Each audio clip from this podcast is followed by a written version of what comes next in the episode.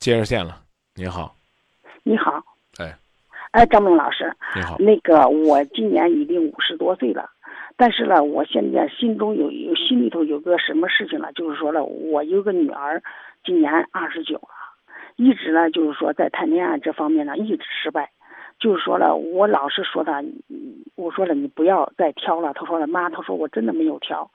嗯，别人给我介绍的都是别人，要不然是相不中我，要不是我相不中人家，就是有有有的合适了，我们谈谈，慢慢慢也是觉得不不合适，就这样拖了拖了拖到二十九了。这个我当母亲的，我心里着急呀，而且呢，就是说什么呢，就是说了，你看咱们电视台就是说的相亲节目了什么了，我要是说给他报吧。他也不想去，他说了：“哎呀，不行不行，我不能露这个脸，这是怎么样？”你准备给他报？你报哪儿的相亲节目了？没有报过，但是我都同同得经过他的同意，他要不同意了。报那玩意儿干嘛呢？就是我问您个问题，我问您个问题啊，这个到那儿呢，像一上海的，您让女儿去吗？那肯定不让。那您让他去干嘛？不是的，不，我主要是着急，没有门路了，你知道吧，张明老师？没有，嗯，主要是怎么说了？你看，叫了朋友啊，圈里头介绍了，都介绍过了。你说现在就是说他，我女儿长得也好，个子也高，就是说了，老是我觉得把自己的条件提的太高了，工作也差不多，提的太高了。我呢嘛，就是说了，五十多岁了，你想想看，我也着急啊，为他着急，是这样的，我想问请教请教。是这样的，张明老师。呃，阿姨急有用没？是没有用，真的没有。你你越急，他心越慌。要么呢，慌着去找；要么呢，慌着呢，这个去找理由呢对抗您。那他是不是就分心了？要是因为您催着、您盯着、您督着、您小鞭抽着，就他找了一个阿姨。这个不管呢，他在结婚前有没有跟你说，妈，这纯粹是你催着我找的。但假如说过一段时间过得不合适，他要分了，您会不会陷入深深的自责？闺女都挑了，就由他挑下去呗。我怕他剩下来。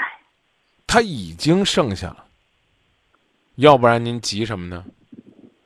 我在节目里边始终坚持一个观点：我们当年从二十三四岁已经挑到三十来岁了，我们要不挑了，我们那六七年不就白挑了吗？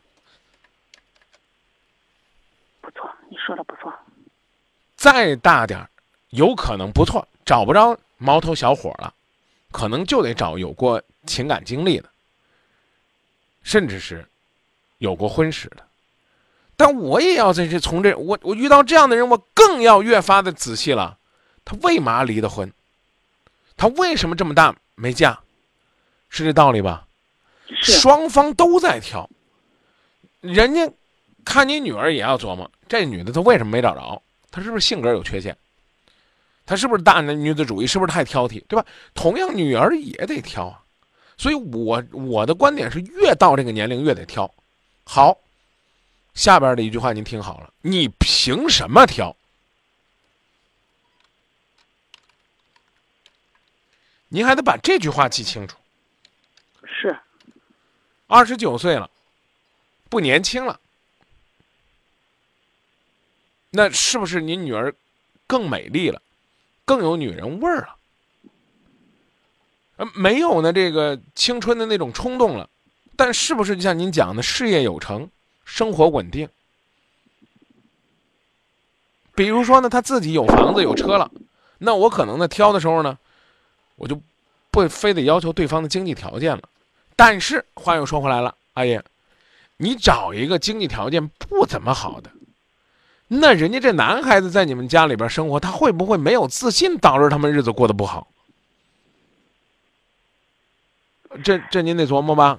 现在是这样的，张明老师，确实是这样了。我我女儿现在她就是有车有房啊，而且工作也好，长得也好，啊就这样，啊，她就剩到这儿了。对啊，所以说呢，让让他找呗，你不你不让他找，或者说你不由着他去自己去找，最后呢，你们给他介绍的，就是非常有可能就是赖汉娶个娇弟弟。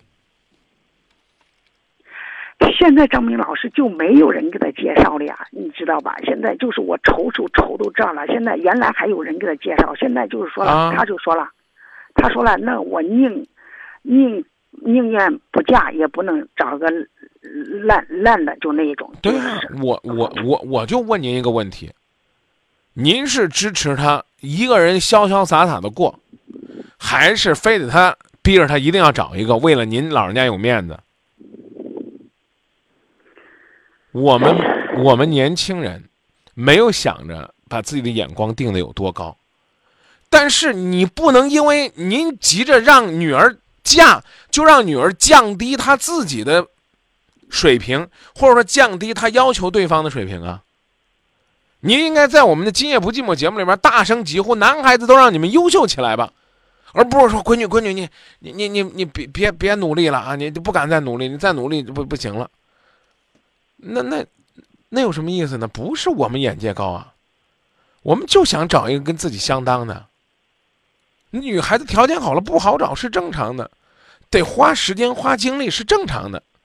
您要做什么？我们现在就讨论这事儿。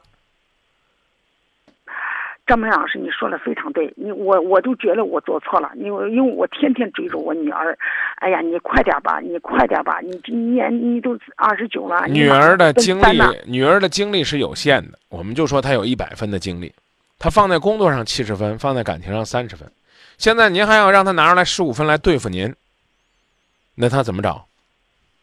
她现在就是我今天我刚给您说一半，您能让我往下说不能啊？说说说，我说张明老师，您就是太急了，您都听不进去。我刚刚说了，我们现在讨论的是怎么办，您都不让我说，我说三回了，就光这个怎么办，我说三回了，你还表扬着我呀？张明老师说太对了，我也没说怎么办呢，阿姨，知道吧？我呢，我我先自己夸我自己一句啊，我呢时常呢去参与一些社会的公益活动，就是通俗点讲是就是干好事儿，对吧？女儿呢，现在呢工作稳定，收入不错，有没有可能抽出些时间和精力，去做一些社会的公益活动，去做一些积极阳光的事儿？啊，我为什么要让她干这事儿呢？就是去干公益的，除了那些个别沽名钓誉的可恶之徒之外，对哪儿都有啊。干好事儿的这人堆里边也有心术不正的，这我得承认，你知道吧？你这这是不是他最起码遇到的就不是坏人了？他就能扩大自己的交际圈了，明白吧？这第一，第二呢，我鼓励他呢，您鼓励他去发扬自己的兴趣。您女儿有爱好吗？我估计没有，都都让快让您抹平了。你一个没有爱好的人，他怎么能有圈子呢？没有圈子，他怎么能接触人呢？我不知道我说的您明白不明白？明白了，张明老师，女女儿女儿爱打羽毛球，不，我我跟前面那男孩打羽毛球没关系啊。嗯，您就给他办个卡，让他去打羽毛球去。他去那羽毛球那儿，他最起码遇到个男的，哎，打的不错。他俩有共同的兴趣爱好，年龄差不多，就比较容易交流啊。他天天坐家里边，整天就光对付您，那他那就不行，明白吧？第三呢，这个没有人愿意跟女儿介绍的，您这去张罗啊，这个跟您同龄的，他总有这个热心人吧？甭管他自己儿子娶着媳妇儿，娶着媳妇儿，他身边有些好男孩，他可以给你介绍介绍。另外呢，有些相亲会呢，你也可以去参加。女儿没时间不愿意去，去现在家长去的多了，千挑万选，挑着觉得合适的，对女儿胃口的，让女儿选选，跟他商量商量，这可能呢都会有用。以上观点仅供参考，阿姨，好不好？谢谢你，张明老师，那就说到这儿了，哎，好，再见谢谢啊。